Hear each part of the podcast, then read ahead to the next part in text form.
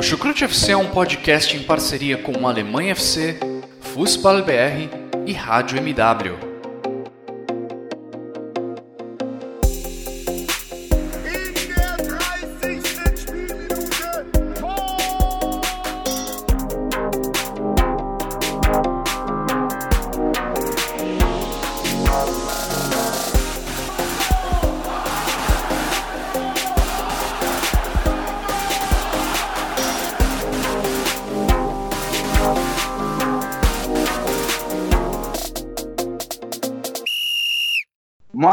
Moin! Hallo, servos!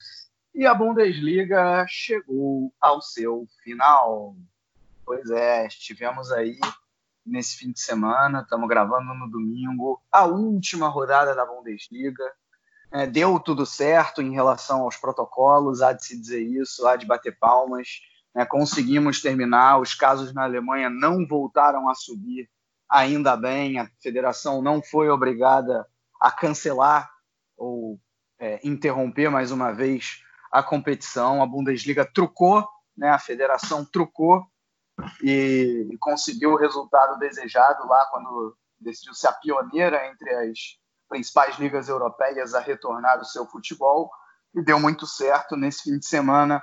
Conseguimos terminar, está tudo definido agora, título que já tinha sido definido, vagas em Champions League, rebaixamento, Liga Europa, estamos com tudo definido e, obviamente, que hoje me apresentando, sou o Vitor Ravetti e mais uma vez estou aí para hostear esse maravilhoso podcast.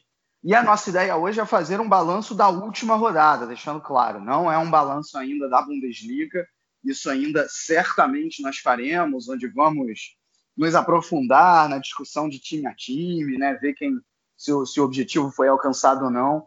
É, isso vai ficar para um outro momento, né? Até porque ainda a temporada não acabou, né? A Copa da Alemanha uh, ainda vai rolar aí no próximo fim de semana, tem ainda os playoffs de rebaixamento, né? Então aí depois que essa parte estiver concluída, aí sim a gente faz um balanço mais completo hoje, discussão sobre a rodada 34 da Bundesliga. E para me acompanhar nessa maravilhosa discussão. Temos aí nossos dois companheiros de Chucrute FC. Em primeiro lugar, vou apresentar a nossa querida Simone Paiva. E aí já pergunto, tudo bem, Simone? Tá feliz com a volta do Campeonato Carioca?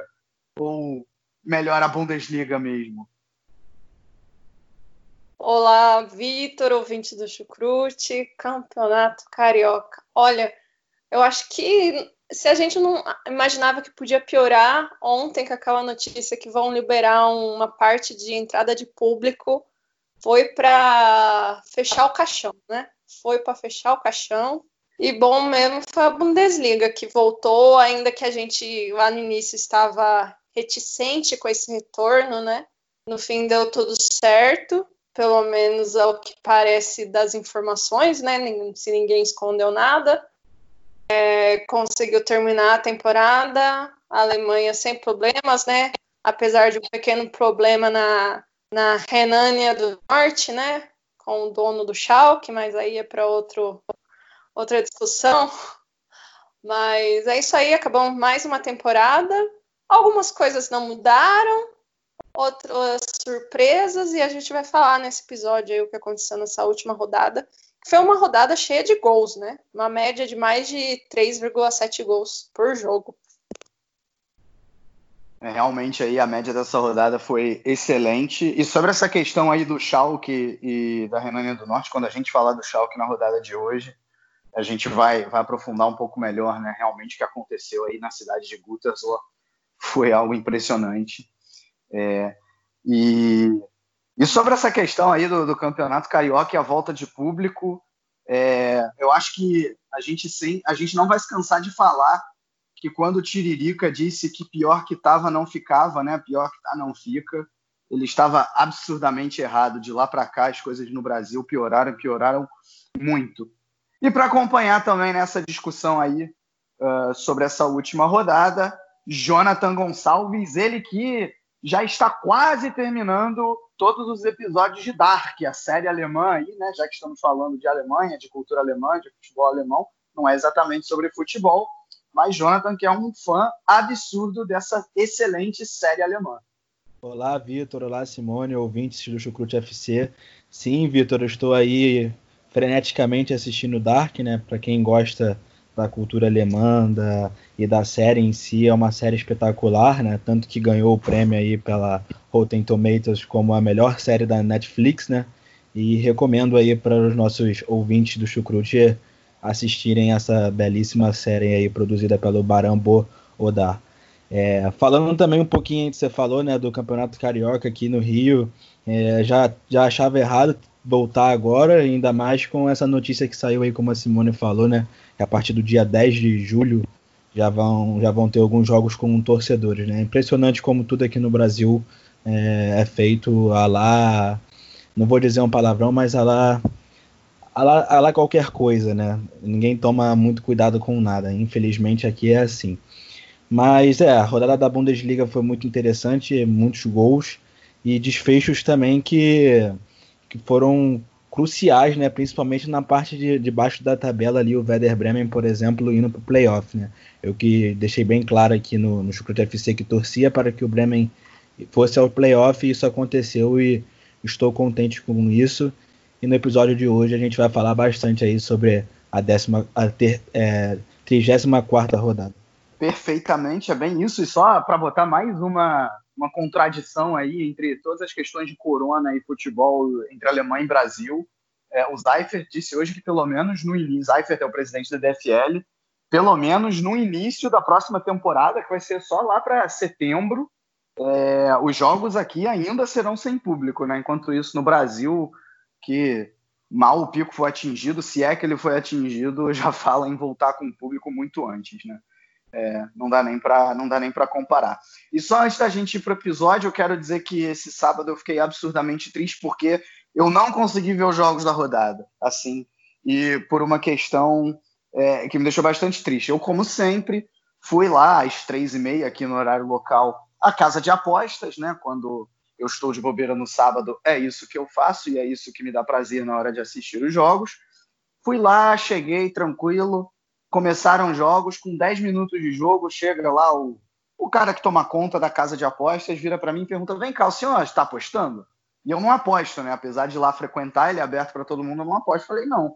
Ele, ah, então, por favor, vou pedir para você se retirar, porque é, tem gente lá fora que, tá, que não está podendo entrar porque a gente atingiu o número limite de pessoas. É, e pessoas que querem apostar, como você não está apostando, eu vou pedir para você se retirar. E obviamente que ele, com toda a razão, falou isso, né? Bastante justo. Nem questionei, simplesmente foi embora, porque realmente estava acima do limite, só por causa do corona, né? Quando, talvez quando a pandemia realmente passar, não vai ter mais o limite, eu vou poder assistir à vontade, mas nessa rodada eu fiquei de fora, fiquei muito triste. Não assisti os jogos, tive que ver depois. Tentei ainda chegar em casa, caçar um streaming para ver, mas meu computador também não ajudou. Então fiquei só depois é, lendo bastante relatos de como foram os jogos e, enfim, óbvio, vendo melhores momentos, mas os jogos em si, infelizmente, fiquei, fiquei de fora. Bom, então, né, depois dessa pequena introdução, vamos realmente aí dar início a esse podcast.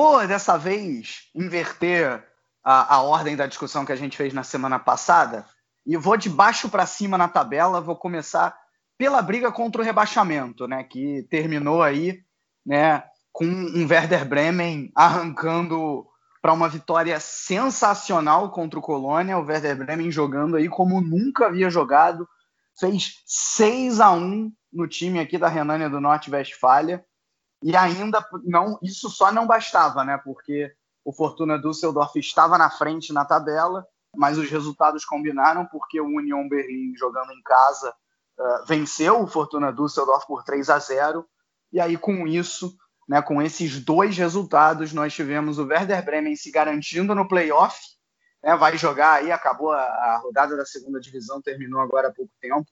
O Hamburgo mais uma vez decepcionou e mesmo com derrota, quem vai jogar contra o Werder Bremen nesse playoff vai ser o Heidenheim. Então teremos aí na, na próxima, nas, nos, próximos, nos próximos dias, na quinta-feira e segunda-feira, uh, os, dois, os dois jogos para ver quem joga aí na próxima temporada a primeira divisão. Né, mas contrapartida, o Fortuna Düsseldorf, depois de até ter conseguido uh, se manter bem na primeira divisão na temporada passada, dessa vez não resistiu a uma Bundesliga mais forte e volta para a segunda divisão. Né? O que, vocês têm aí a dizer sobre essa briga? Né? O Werder Bremen conseguindo realmente aí algo que não tinha feito ainda até aqui no campeonato e o Düsseldorf não sendo força diante do Union Berlim. Eu, eu acho que o Bremen ele, ele invocou tudo que ele precisava, né? Porque ele foi para o jogo dependendo de vencer e torcer para o Fortuna não ganhar ou não empatar, até, por, até porque tinha a questão do saldo, né? E, e o Bremen saiu fazendo gol um atrás do outro. Eu estava atualizando o Twitter do, do Chucrute, de repente eu olhei, eu tinha posto 1 a 0 já estava 3, eu falei, calma, o que aconteceu? E chegou no momento que os dois times estavam empatados em saldo de gols. Então, quer dizer, o Bremen já che tinha chegado numa fase que ele não dependia mais do Fortuna nem empatar. Então, assim, é... o Bremen ele foi para aquele jogo e falou assim: agora ou nunca, a gente tem que jogar tudo que a gente não jogou a temporada inteira, a gente tem que ganhar, fazer mais de um gol você pensar que o Bremen teve 19 derrotas, né? E essa só foi a oitava vitória do Werder Bremen na temporada. Então, assim, foi a vitória para meio que lavar a alma, porque ainda tem o playoff, né? Mas eles fizeram, jogaram tudo, né? O Rashika se apresentou muito bem, o Osako. É, o time conseguiu encaixar o que não vinha encaixando, né? Que vinha sofrendo.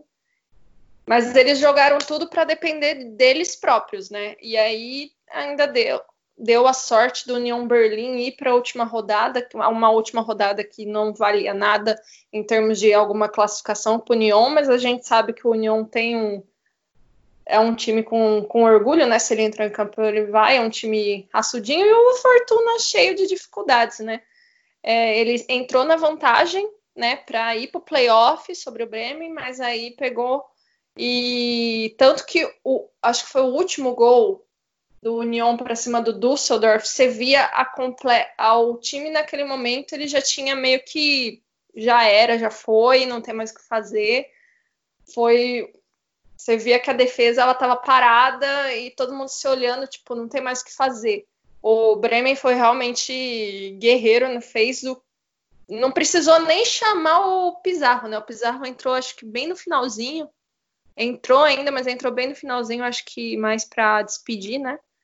Mas foi, foi, foi bacana e era curioso acompanhar né, o Bremen fazendo tantos gols, sendo que era uma coisa que tipo, não aconteceu é, essa temporada, né? E, e, eu fico feliz, fico triste com Fortuna, né? Ele aguentou uma temporada a mais, mas vai voltar para Bundesliga 2 e o Bremen ainda tem um respiro de ir pro playoff. Logo no início do jogo, lá por volta dos nove minutos, o Mark Uff quase abre o placar, né? O Giripavilenka, goleiro do Bremen, faz uma belíssima defesa. E eu acho que se o Colônia abre o placar naquele momento do jogo ali, as coisas poderiam ser um pouco mais complicadas, né? Mas como a Simone disse, os gols do Bremen em sequência foram ali no espaço de sete minutos entre o, é, entre 22 minutos até os 29 minutos do primeiro tempo, né? Fizeram três gols muito rápido, o Osaka, o Rashica e o Fulkrug. E o Bremen conseguiu ficar tranquilo no jogo e no fim das contas venceu por 6 a 1 né? Uma vitória muito importante. Parece até que a equipe do Florian Kofeld decidiu jogar tudo que não jogou na temporada nesse jogo, né? Entrou realmente sabendo que era o tudo ou nada e dependendo desse resultado lá do Union Berlin contra o, o Fortuna Düsseldorf. Eu fico contente porque, como já disse aí nos últimos casts, nos últimos casts, o, o Bremen é uma equipe de tradição, uma equipe muito forte, boa, que essa temporada foi, foi triste, né? Foi ruim, sofreu muito com lesões e etc. Mas vai jogar aí o playoff contra o Heidenheim e eu vejo grandes chances de permanecer na, na Bundesliga, porque a gente já sabe, né? Infelizmente ou felizmente, o playoff sempre tende a, a favorecer mais a equipe que está na primeira divisão muito até por conta de da equipe, do plantel da equipe da primeira divisão estar mais preparado, ter mais jogadores com qualidade técnica, né? Então acredito que o Werder Bremen tem boas chances de permanecer aí na Bundesliga. É, e como a Simone falou lá do Fortuna Düsseldorf, realmente no terceiro gol já dá para ver que a equipe estava muito integre, né? E o Union Berlin não, não facilitou, né? Fez 3 a 0 muito merecido, jogou melhor mesmo. E é isso, acredito que o Bremen tem chances aí de vencer o playoff. E seria estranho, né, ver o Florian Kofeld ser rebaixado com essa equipe um ano depois aí de ter sido eleito o melhor treinador da Alemanha. Eu acho que a gente vai falar depois, mas a parte triste disso tudo é que a gente não vai ter o derby né, no playoff, já que o Hamburgo não nos ajudou. É bem lembrado, Simone. É, e até já também dando, dando meu palpite em relação a isso, é, eu, eu, concordo com o Jonathan, né? Assim, o, o, ano passado foi muita exceção, né, do, do, do União Berlim no, no, no playoff contra o Stuttgart, é, ter conseguido vencer, e mesmo assim não venceu, né? Foram dois empates e acabou vencendo, acabou passando para a Bundesliga pelos gols fora de casa.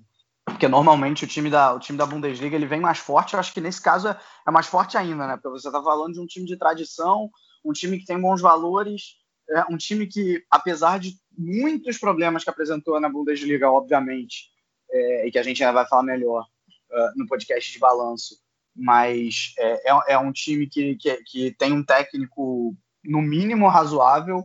É, não que o técnico do Heidenheim não seja, né, já está lá desde 2007, mas o, acho que os valores individuais do, do Bremen tendem a, tendem a ser o diferencial e, para mim, o Bremen entra como favorito nesse, nesse playoff, que seria diferente se fosse o Hamburgo, né? Porque aí você estaria falando de um clássico é, que, enfim, o Hamburgo também tem um time melhor do que o do Heidenheim, apesar de ter ficado para trás. O Heidenheim não é um time fraco, mas não tem a mesma força, a mesma tradição do Hamburgo. Então acho que o Bremen sai até ganhando com isso. Agora, assim, falando sobre os jogos, né? Cara, o torcedor do Bremen deve estar tá, deve tá pensando por que, que o time não jogou assim a temporada inteira, né? Incrível. 15% dos gols do Werder Bremen toda a temporada saíram na última rodada. É um absurdo. Era um time que tinha muita dificuldade para fazer gol, principalmente em casa. É... Agora, um reflexo disso pode ser porque essa foi a primeira vez que jogaram juntos Osako, Fulkrug e Rashika. É, o Fulkrug passou grande parte da temporada lesionado, é... e aí deu muito certo, né? Num... acho que num, num, num mecanismo diferente do que era lá com o Cruz lá atrás é, esses três se movimentando muito mais, né? Não tinha exatamente um cara para jogar ali de falso 9, né? Uma coisa mais, é, mais, mais, mais flexível, mais dinâmica. O time conseguiu envolver muito bem a, a defesa do a defesa do Colônia e, e, talvez se o se o Fulkrug tiver, não tivesse lesionado, o Bremen teria um pouco mais de facilidade para escapar do rebaixamento, né? Essa lesão realmente prejudicou os, os verdes do norte. Agora, uma coisa que tem que se dizer também é que assim, o Colônia, apesar desse que o Jonathan falou, né, que o Mark Ruth quase abriu o placar no início, mas tirando aqui, tirando esse, esse lance, o Colônia não ofereceu nenhuma resistência, né? É, e, e, isso tem que ser dito. Assim, o, o primeiro gol do Bremen, o, o, espaço que o, que o Eggestein tem para chutar e que o Osako não é pressionado na hora de chutar também, né? Porque o, o Eggestein ele meio que erra o chute e a bola acaba sobrando pro, pro Osako. Assim, é, é algo impressionante, né? É, é algo que, que assim, o Colônia tem que ser absurdamente criticado pela partida que fez. Já tinha garantido a permanência e pareceu que entrou sem, né, sem a menor vontade de, de, de, fazer um jogo. Ainda tiveram outros times que fizeram isso também, ainda vamos falar nessa, nessa, nessa, nessa rodada. E o Colônia foi um deles. E uma coisa que, que até se falou, assim, gente falando no Twitter, ah, é o Colônia fez isso para prejudicar o Dusseldorf porque, porque os dois são rivais, né? É, e aí, com esse resultado, o Dusseldorf acabou caindo. Assim, tem que colocar os dois lados da coisa. O primeiro é que, talvez por uma grande ironia, lá no início do campeonato, antes da primeira rodada, o Timo Horn, goleiro do Colônia, ele disse abertamente que gostaria que o Dusseldorf caísse. E calhou de que o último jogo um dependesse do outro aí nessa situação. E bem ou mal, o Horn falhou feio no segundo gol, né? Eu não acho que ele tenha entregue É, eu não acho que o Colônia tenha jogado para entregar, eu acho só que entrou sem grandes pretensões por, porque não brigava por mais nada, né? E aí o outro lado da coisa que eu coloco é o seguinte: é, é verdade que o Düsseldorf é o rival do Colônia, mas se você perguntar para um torcedor do Düsseldorf, o time que ele mais odeia é o Colônia, é verdade. Mas se você for perguntar para um torcedor do Colônia, ele vai dizer que ele odeia mais o Mönchengladbach. É, é, não que não exista rivalidade, mas né, fazendo um paralelo mais ou menos como o torcedor flamenguista dizer que ele odeia mais o Vasco do que o Botafogo e o Fluminense, né? Uhum. Então, então assim, a rivalidade ela existe pelo lado do Colônia, mas ela não é tão forte quanto outra equipe da própria Bundesliga. Então isso, isso é tem que ser colocado também.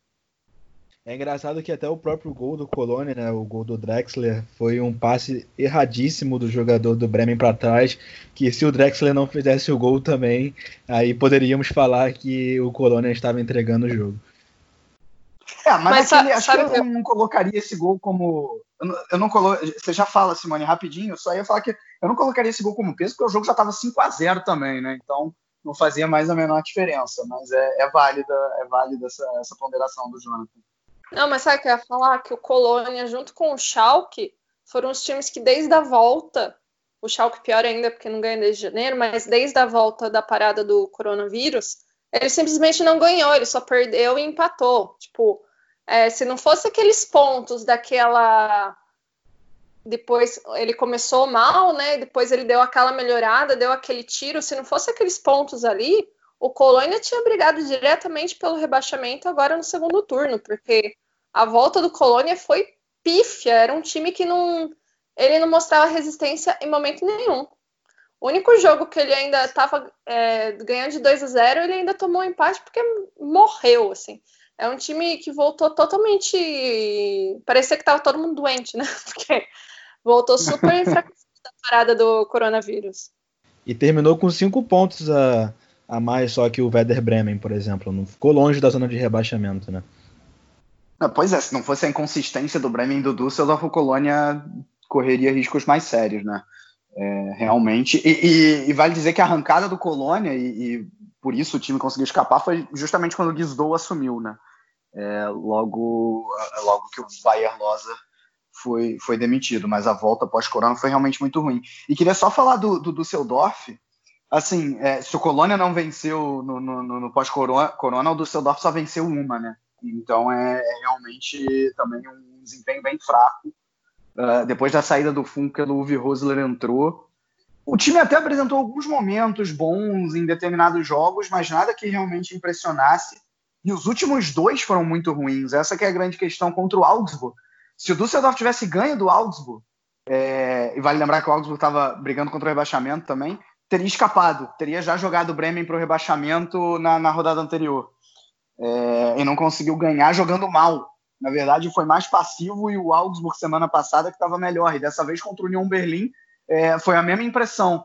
Assim, não, não, também não, não, não, entrou realmente como um time. Acho que contou muito com o Bremen. Achou que o Bremen não, não, não ia fazer a parte dele e, e não entrou realmente como, como um time que estava brigando para não cair, né? Não conseguiu em nenhum momento encaixar as suas ideias, né? Hennings pouco acionado, né? o principal artilheiro da equipe, é, e Union Berlim, que dos últimos três jogos, quatro jogos, em três ele mudou a tática que vinha usando até então, né? Entrou num 4-1-4-1 e pareceu que deu certo, porque esses três jogos Union Berlim conseguiu vencer, é, só perdeu para o Hoffenheim, é, e mas mas tem que, tem que colocar também a fraqueza dos adversários, né? Porque venceu agora o Düsseldorf, tinha vencido o Colônia, que a gente acabou de citar, e, e o Paderborn também, que é o lanterninho.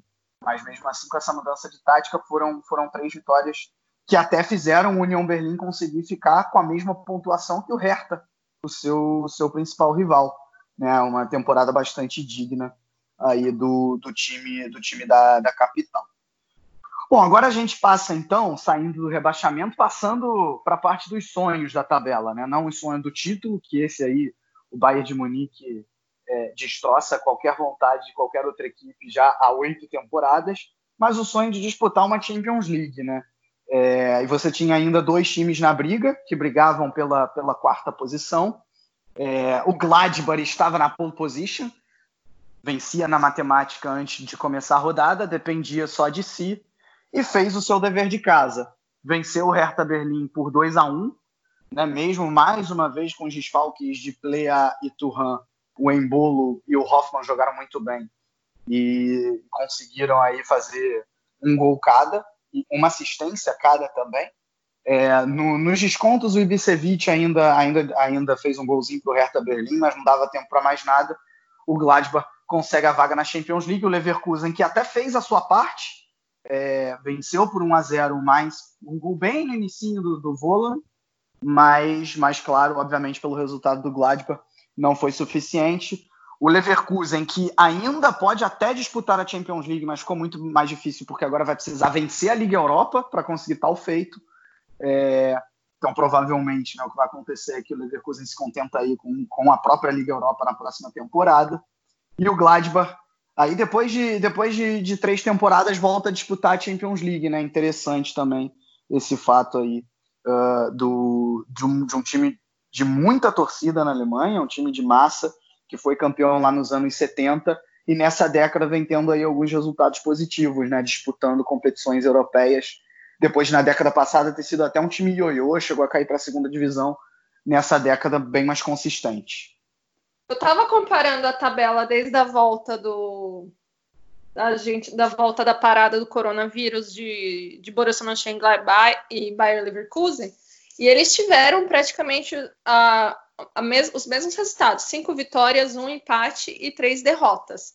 O que mudou é que o Borussia estava na frente quando parou o campeonato, né? os tropeços do Mönchengladbach, eles foram mais no retorno, na volta, né? E o Leverkusen conseguiu ficar na frente nesse início, mas as derrotas e os empates vieram depois, né? Eu lembro que quando a gente voltou da parada, a gente falava muito do Leverkusen, que ele tinha voltado num ritmo forte, né? Falava muito da de como o Havertz estava sendo o ponto desse time, né? Mas aconteceu que depois veio uma série de né, tropeços. Derrota para o Bayern é normal, a gente nem contabiliza mais, né? E aí veio o empate com o Schalke. E aí acabou que isso, bem na, na pior hora, né? O Leverkusen começou a tropeçar, né? E o Borussia Mönchengladbach conseguiu manter uma consistência. Acabou que no último jogo o Borussia Mönchengladbach foi com a vantagem, né? é, jogava contra o Hertha Berlim, que nem a gente falou na última rodada. A gente não sabe como ele vai, porque o Hertha voltou bem né, da parada, mas teve tropeços, então era um time que estava lá na, na, numa balança se equilibrando. E o Leverkusen pegava o mais, que já tinha escapado da, da, do rebaixamento, tinha ganhado do Borussia Dortmund duas rodadas atrás, mas também era um time que nas últimas três rodadas tinha se mostrado um pouco mais difícil, até mesmo acho pela situação que ele se encontrava, né? Porque ele ainda tinha risco no começo. E o Bayer Leverkusen fez o gol bem no início, né? Lá com o Voland ainda de uma de uma falha de troca, troca de passes do mais. Então, assim, quando começou a rodada foi um gol bem no início, foi o Leverkusen já veio com, com é, sangue no zóio, né? mas depois o Mönchengladbach saiu muito mais e o Leverkusen não tinha. E, e mesmo que o Leverkusen ganhasse, né, o, só o Borussia Mönchengladbach já ganhando, isso já acabava com tudo. E é uma pena, né, o Leverkusen ficar fora, mas era aquela coisa, né, são dois times que é muito interessantes, só que para o Leverkusen ele vai perder, eu acho que corre um risco de perda bastante acentuada, porque sem ir para a Champions League, que nem o Victor falou, a única chance dele agora é ganhando a, a UEL, né? Ganhando a UEFA Europa League. E assim, ir para a Champions League seria uma forma de tentar manter o Havertz, né? Acho que sem Champions fica um pouco mais difícil. Para o Borussia Mönchengladbach, talvez essa seja a cartada para manter o Churrão, o Embolou, manter essas peças importantes, né? É... No fim, é é legal ver o Borussia Mönchengladbach voltar, né? Eu acho que a última Champions que ele foi tinha teve a brincadeira do a, a German Team, né? O time alemão, porque não conseguiam falar o nome. E e é aquilo, né? Um, agora que a gente tem o Leipzig no, na Bundesliga, agora as vagas são sempre assim, Bayern Dortmund e mais dois. Mas nas últimas temporadas é Bayern, Dortmund, Leipzig e mais um, né? Então vai ser sempre essa, esse rodízio entre o, entre o quarto time. Falando um pouco mais do, do jogo, né, do, do Gladbach, eu achei a equipe do Hertha, principalmente no primeiro tempo, muito inofensiva, né? Tanto que o Jonas Hoffmann abre o placar com 7 minutos de jogo e o Hertha Berlim não chutou uma vez sequer, não finalizou uma vez sequer a meta do, do Mönchengladbach no primeiro tempo. E o mais, fazendo assim um paralelo lá no jogo com o Leverkusen, dificultou muito mais. E o mais que é uma equipe que a gente sabe que ficou ali para a parte de baixo da tabela. Então, mesmo assim, eu acho que o, que o Mönchengladbach vencendo por 2 a 1 do Hertha Berlim é, venceu com mais facilidade do que o Leverkusen vencer lá o mais por 1 a 0, né? O mais chegou até a empatar a partida lá com o gol do Mateta, só que alguns alguns metrinhos à frente ali que o VAR anulou, né? Então, talvez aí, quem sabe o, o mesmo com o empate do Mönchengladbach, o, o Leverkusen se jogasse um pouquinho pior, o mais poderia ter complicado e mesmo assim eles nem se classificariam para a UEFA Champions League. É, acho muito interessante aí o trabalho do Marco Rose, embora eu achasse que quem fosse conquistar essa quarta colocação fosse o Leverkusen do Peter Bosch, mas acho muito interessante aí o que o Marco Rose fez durante sua primeira temporada no futebol alemão, ele que já tem um grande sucesso aí do passado na Áustria, né? Então vai ser legal ver ele comandando os potros aí na UEFA Champions League, por exemplo, né? Com jogadores também que chegaram e somaram muito, como o Marcos Churran, o próprio lateral esquerdo ali, Ben Sebaini, argelino, né? Que fez uma temporada muito boa também. Então vai ser legal ver o Borussia Mönchengladbach na UEFA Champions League. Acho que precisa sim de alguns reforços para chegar mais forte, mas é uma equipe que se cair num grupo também favorável, pode chegar aí nas, nas fases finais da competição europeia. E agora também é a torcida aí pro, pro Bayern Leverkusen conseguir conquistar aí a UEFA Europa League. É, venceu o primeiro jogo das oitavas de final contra o Rangers, né, por 3 a 1 e Vamos esperar aí quando a competição voltar em agosto, né? E vamos ver se dá para eles conseguirem uma vaguinha na UEFA Champions League, porque seria merecida. Acho que é uma equipe que jogou bem nessa temporada, não foi muito diferente do, não foi muito diferente do, do Mönchengladbach, como a Simone falou, resultados muito parecidos até quando a, veio a volta do futebol aí. Então, fico na torcida por eles. É, começar falando aí do, do, que você falou do Hertha ser inofensivo, Jonathan, eu concordo completamente com isso.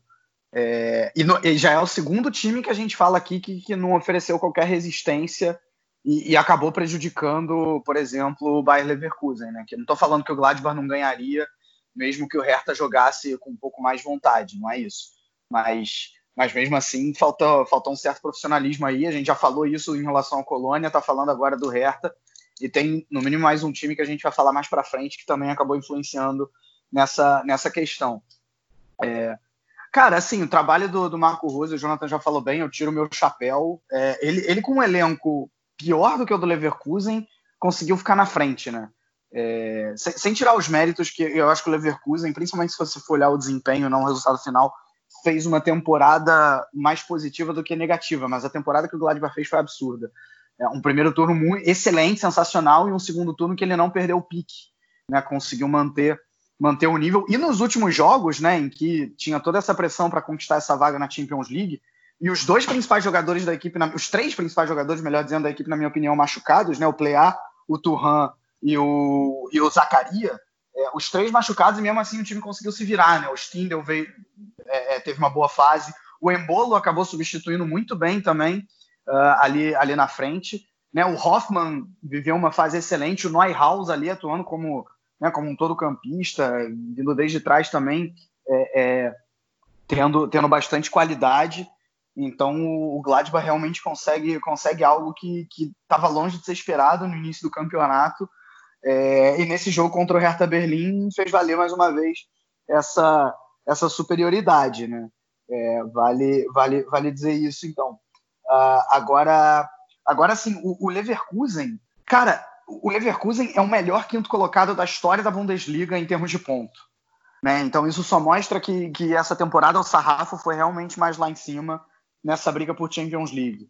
É, foi muito mais, foram, foram sete pontos a mais do que na temporada passada que o Leverkusen fez, é, sendo que na temporada passada o time chegou a, a, a ir para a UEFA Champions League. Dessa vez, mesmo tendo mais pontos, não, não atingiu tal objetivo, né? O que, o que só reforça o que eu falei antes de que a temporada não foi, principalmente se você for olhar o desempenho, não foi de todo ruim. E nesse jogo ainda, é, muitos jogadores de qualidade no banco, né? Você, o Havertz ficou no banco, é, Diaby, uh, Arangues, é, Demirbay, não, Demirbay não, Demirbay jogou, mas é, jogadores aí, Tapsobá também, né, zagueiro que, que vinha jogando como titular, é, todos eles no banco, o, o, o Boss foi até perguntado especificamente sobre o Havertz, ele disse, é porque o Havertz estava jogando muito, né, ele tinha jogado já todos os jogos, todos os jogos não, mas a, a grande maioria dos jogos, e aí por isso é, ele optou por, por, colocar no banco, lembrando que o Bayer Leverkusen é, joga ainda a final da Copa da Alemanha com o Bayern de Munique no próximo sábado, né? Então ainda tem um jogo importante aí para fazer, é, que pode até dar um título aí para essa equipe dos Aspirinas, o que seria até um, um, prêmio de consolação, que talvez nem até uma consolação assim, né? Um, um título, é, mesmo com a não classificação para a Champions League. E sobre essa resposta, e, e, assim, ao mesmo tempo que, que todos esses jogadores não estavam em campo, você tinha ainda um time de qualidade ali, né? Amiri, Tá, Bailey, Demirbay, né, Volan, todos eles jogando, que só mostra que o, que o Bayer Leverkusen tem realmente um elenco bastante vasto, é, mais vasto do que o do Borussia Mönchengladbach, é, e que só aumenta a frustração por conta disso, de não chegar na Champions League, né? É, então, então fica, fica aí essa, essa reflexão. Mais um bom jogo do Leverkusen, né, que, que venceu e, como eu falei, acho até que fez uma temporada bastante digna. Bom, só faltou falar, uh... Vitor, é, que a gente esqueceu, não menos importante, aí a despedida do brasileiro Rafael, né, do Borussia Mönchengladbach. Claro, obrigado, Jonathan. Tá desde Perfeito. 2013 na equipe aí, a gente sabe que o Rafael é um pioneiro aí dos brasileiros, digamos, aí na Bundesliga, porque chegou no Hertha Berlim lá em 2008, aí depois chegou ali no, no Mönchengladbach em 2013. Sem dúvida, sai como. Eu até coloquei no meu Twitter, ele sai como um gigante na, na Bundesliga, é, entrou para a história do Gladbach, definitivamente. Nosso, nosso aí companheiro Alexandre Efraim, né, que é o administrador lá do Gladbach Brasil, ele até né, gosta muito do Rafael, obviamente, tem, tem uma, uma idolatria por ele muito grande. E, e, o Rafael, já tive a oportunidade de entrevistar ele num, num podcast que eu, que eu fui convidado. E, e, cara, ele é um cara muito gente boa, assim, ele realmente entra, entra para a história do Gladbach. É, e, e, que bom que com resultado positivo aí, né? Uma volta, uma volta para a Champions League. Lembrando que ele foi o principal jogador de um time que, que quatro, cinco temporadas atrás é, se classificou para a UEFA Champions League também, depois de 33 anos de ausência, né? Cujo técnico era um cidadão chamado Lucien Favre, que ainda falaremos dele. Agora, né? Pegando o gancho aí, é, chegou a hora de falar uh, de dois vexames que aconteceram nessa última rodada né? Estou falando de Borussia Dortmund e Schalke 04. Borussia Dortmund, sem brigar por mais nada, recebeu o Hoffenheim em casa e perdeu por 4 a 0. Né? Realmente impressionante. Kramaric em grande fase, fez os quatro gols da equipe uh, da equipe do Hoffenheim. Claro, em termos de posição, não faz a menor diferença para o Borussia Dortmund, que já tinha garantido o vice-campeonato. Só que para o Hoffenheim, sim, né? E aí é que está a questão: o Hoffenheim garante um acesso direto à Liga Europa. E o Wolfsburg, que perdeu para o Bayern de Munique, vai, vai ter que disputar os playoffs.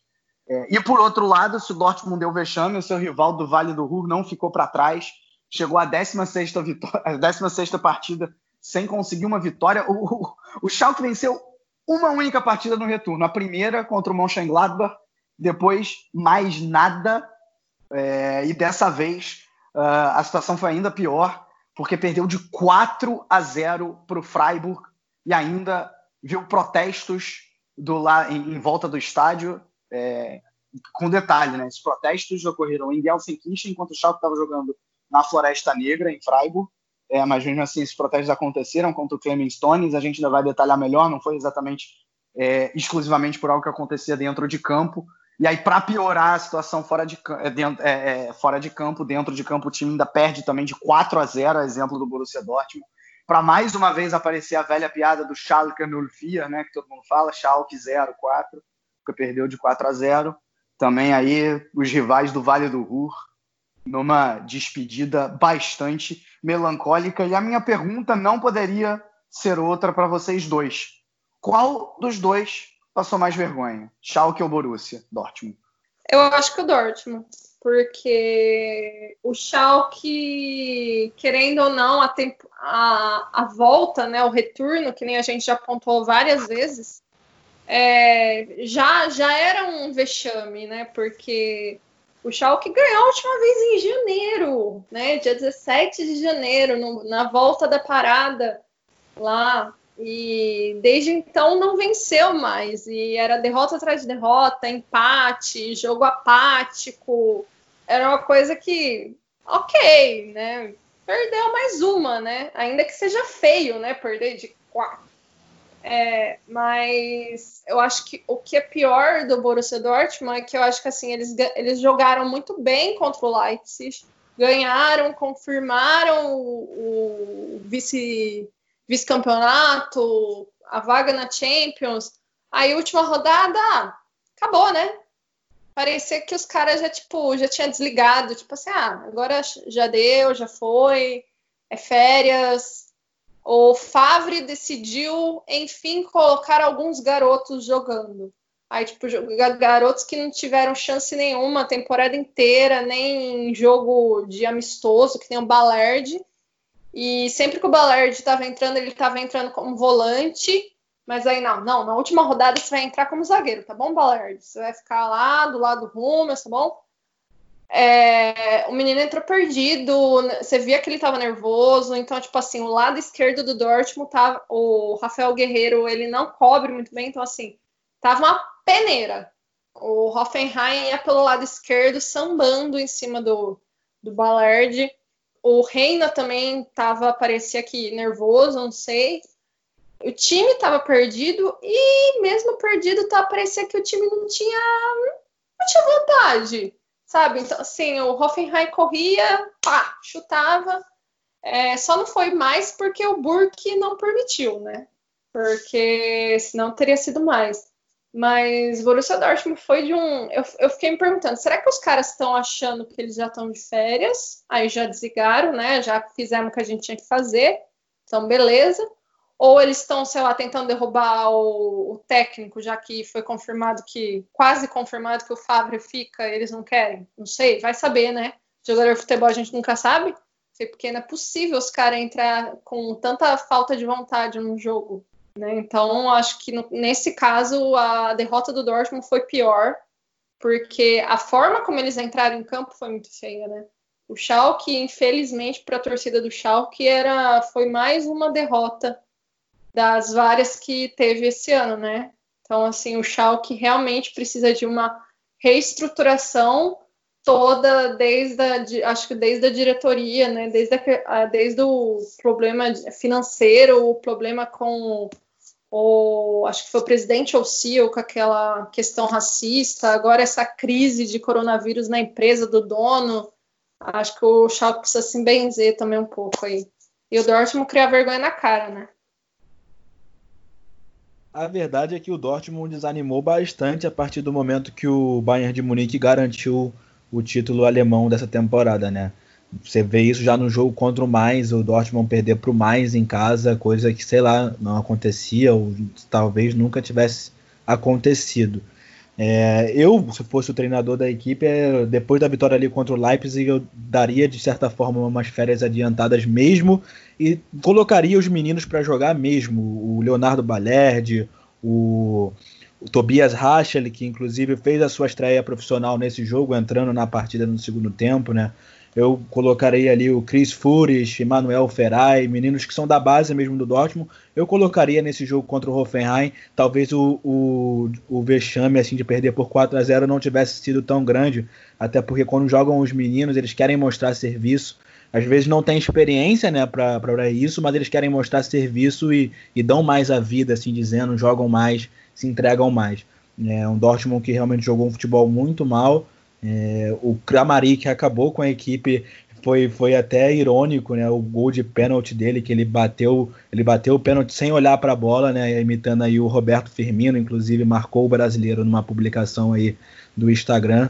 É, ver o Dortmund perder por 4 a 0 do Hoffenheim em casa e o Kramaric ainda debochando realmente muito muito triste aí para o torcedor negro, mas acho que não só os jogadores, como os torcedores já sabiam que essas rodadas finais não valiam de muita coisa. A exceção talvez tenha sido a penúltima rodada, o jogo contra o Leipzig, em que realmente o Dortmund jogou um pouquinho melhor e venceu o jogo, né? Porque era um, um jogo ali que tinha que decidir quem ficaria em segundo. E o Dortmund queria talvez essa segunda colocação e conseguiu.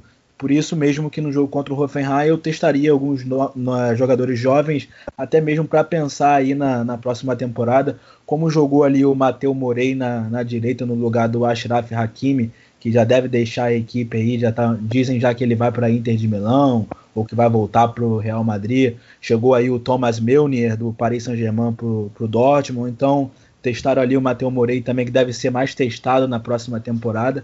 Eu, nesse jogo, sinceramente, é uma derrota que é simbólica é, para a temporada inteira. O trabalho aí do Lucian Favre nessa temporada foi muito abaixo da temporada passada, mas eu não acho, acho vergonhosa, mas não tão vergonhosa assim, tendo em vista que o time já estava, digamos que, de férias.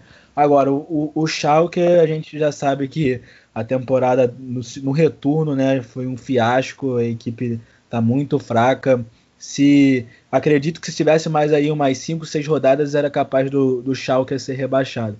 Acho que se fizéssemos, fizéssemos a Bundesliga após aí a parada do coronavírus, coronavírus ou até mesmo a, a, o retorno, os rebaixados seriam Colônia, Schalke e Düsseldorf, que foram as equipes que não apresentaram nada na volta do futebol alemão. É, vou, vou, começar a análise com, com o lado amarelo aí do, do Vale do Ruhr.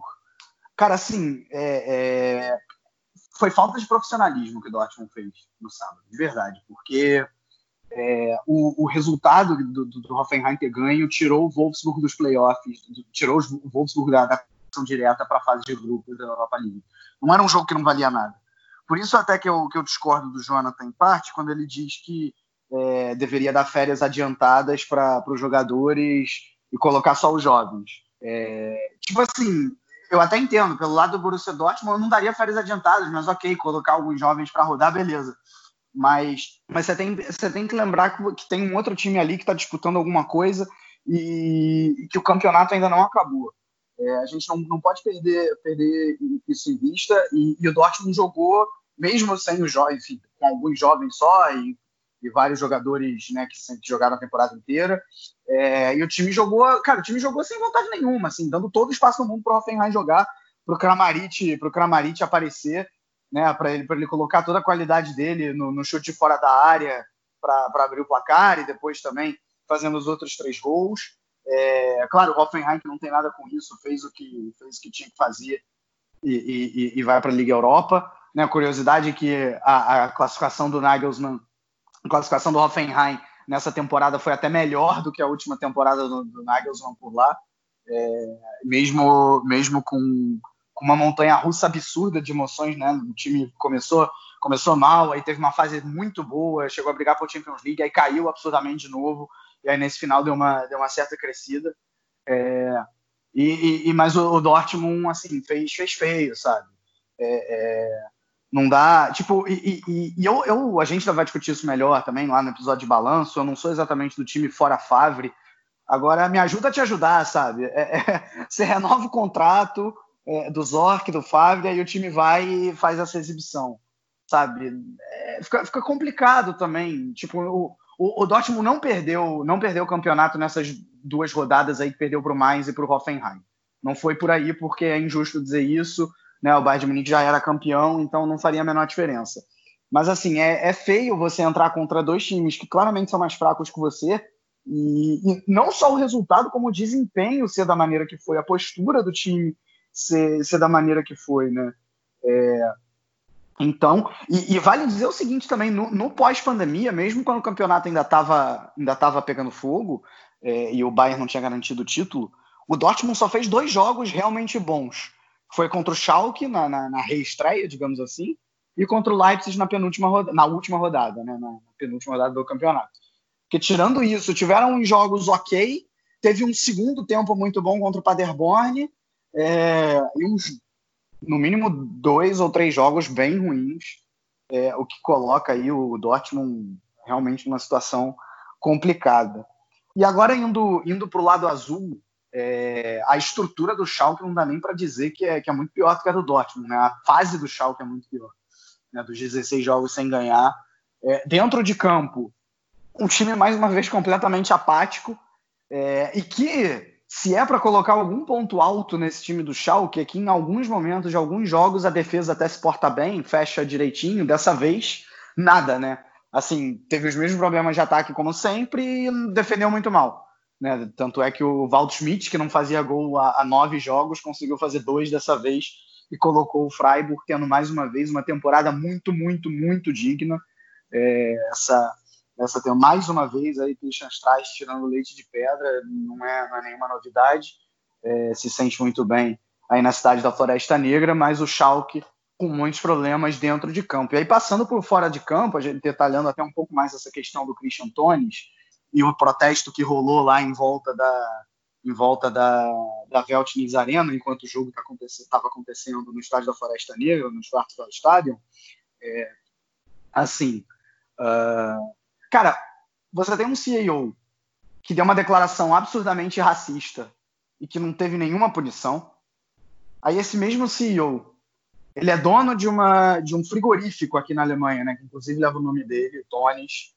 É, e que agora, né, depois já com, com os números caindo um absurdo por aqui na Alemanha, o frigorífico dele na cidade de Gütersloh, é, é uma cidade que fica bem próxima a Bielefeld, a, a, aqui na, na Renânia do Norte-Westfália. Mais de 500 uh, trabalhadores ficaram infectados e é, há mais de um relato de que são trabalhadores, além de eles serem pobres, né, a maioria vindos do leste europeu, é, que eles eram, que, que, as medidas de segurança não eram suficientemente boas e que os trabalhadores não têm, não são exatamente bem tratados, né?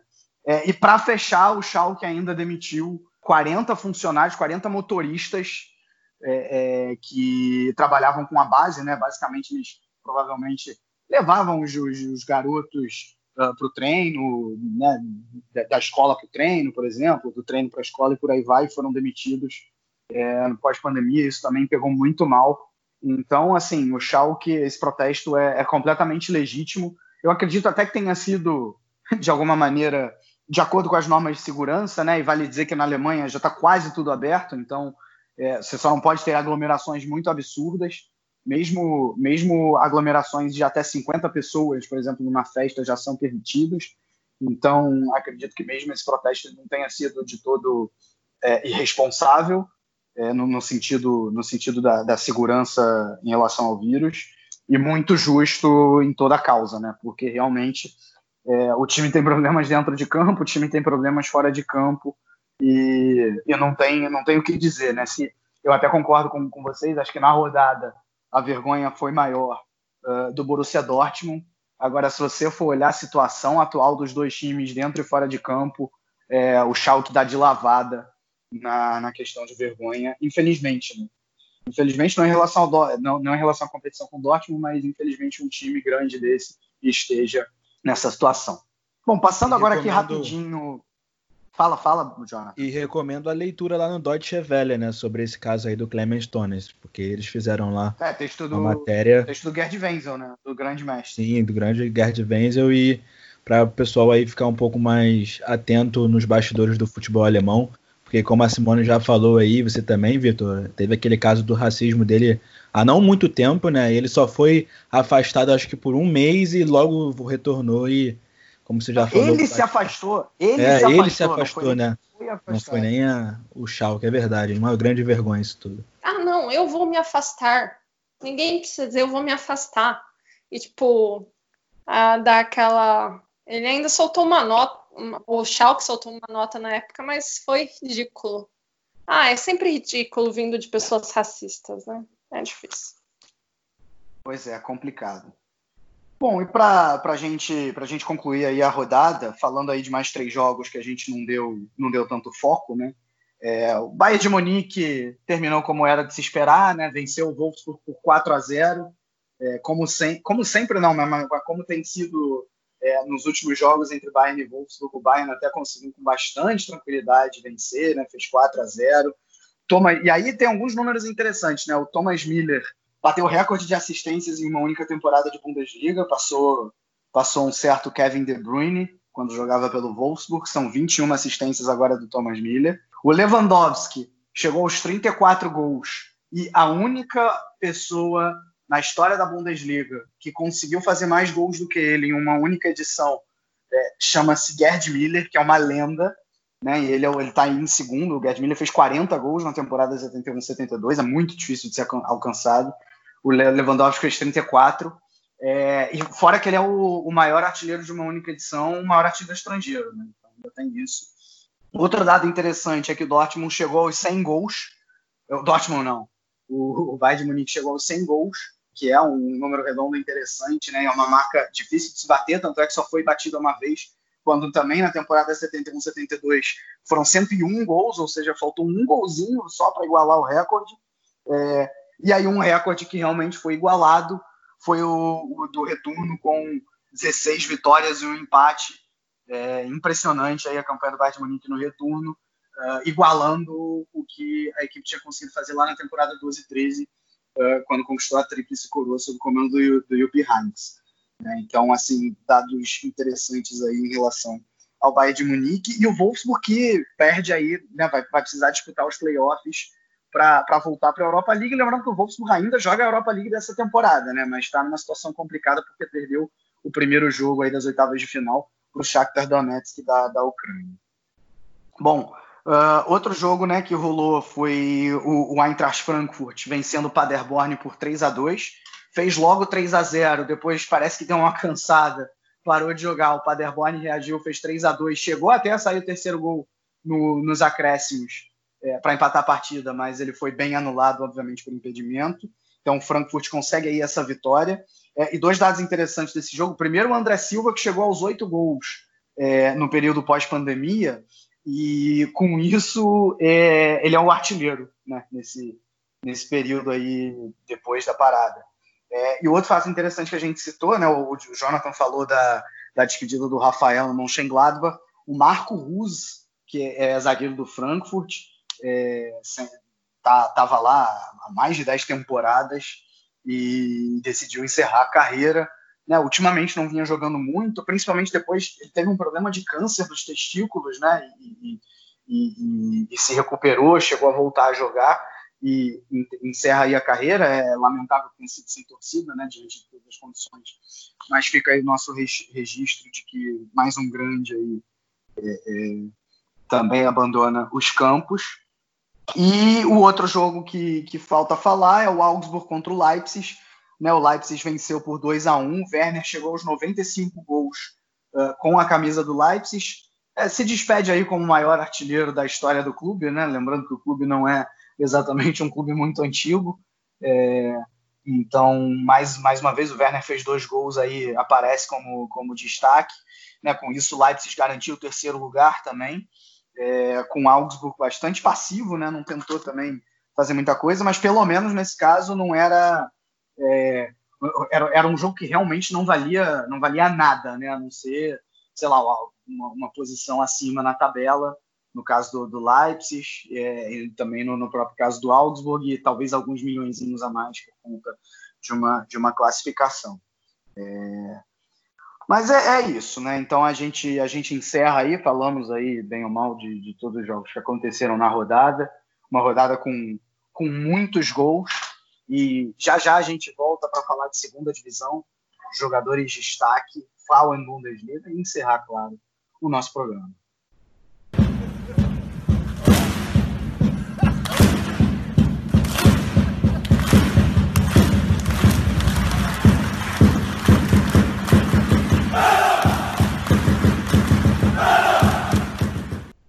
Bom, é a segunda Bundesliga que se encerrou hoje também, né? Se encerrou nesse domingo.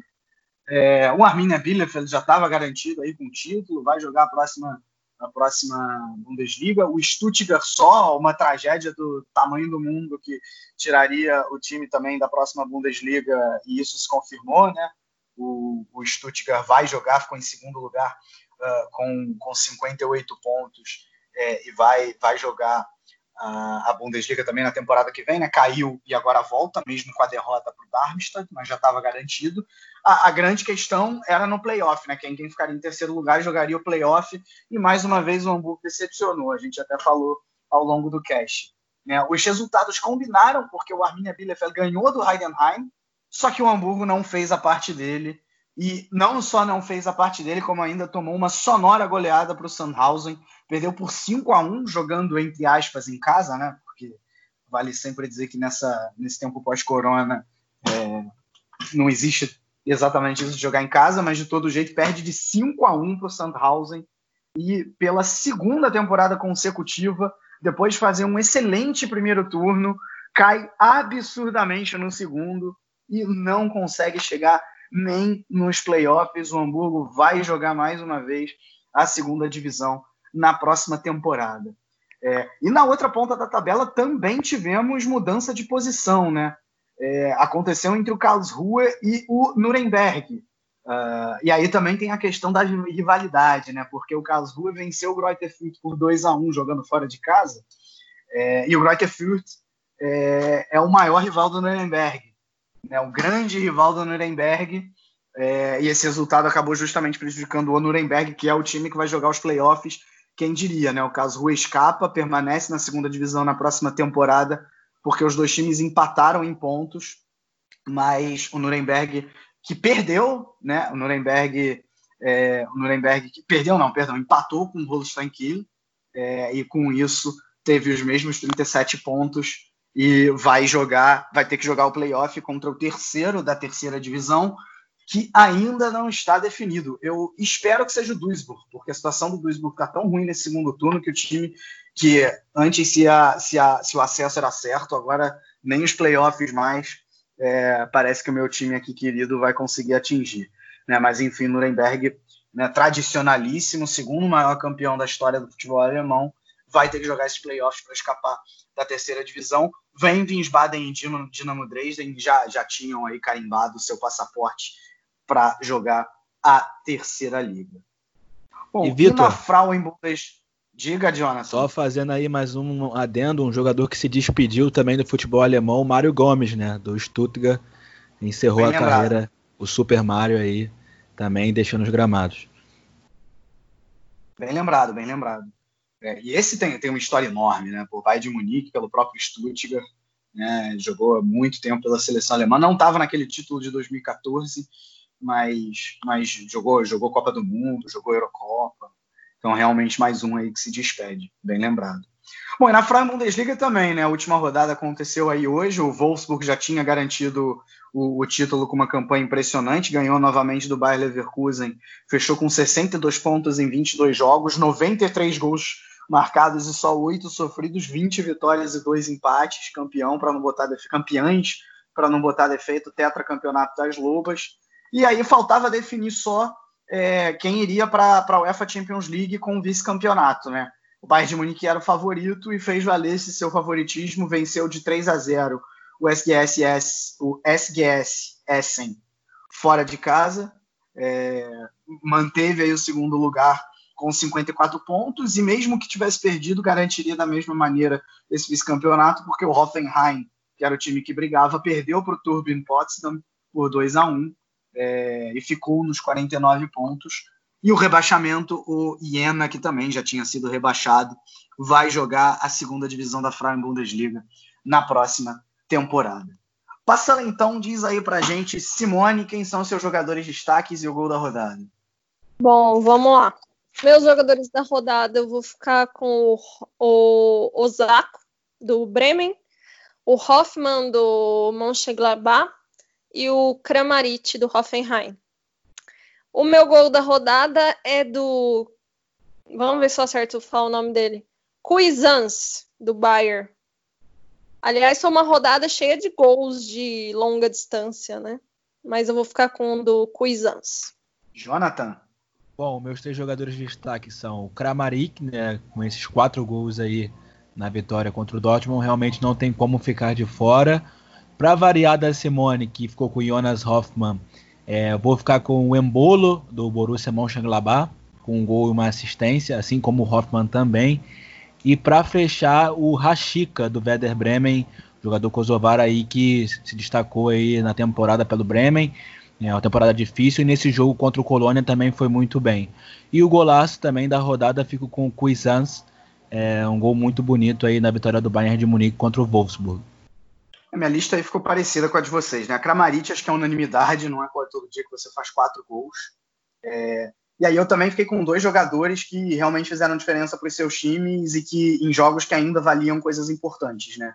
É, a exemplo do Jonathan, eu fiquei com o Embolo no, no Borussia Mönchengladbach, só que no, no, Bremen eu fiquei com o Osako, uh, que realmente foi muito bem aí para ainda dar uma esperança para o Bremen de escapar uh, do, do rebaixamento. Gol da rodada, tivemos unanimidade, gol do Cuisance, belo gol de fora da área.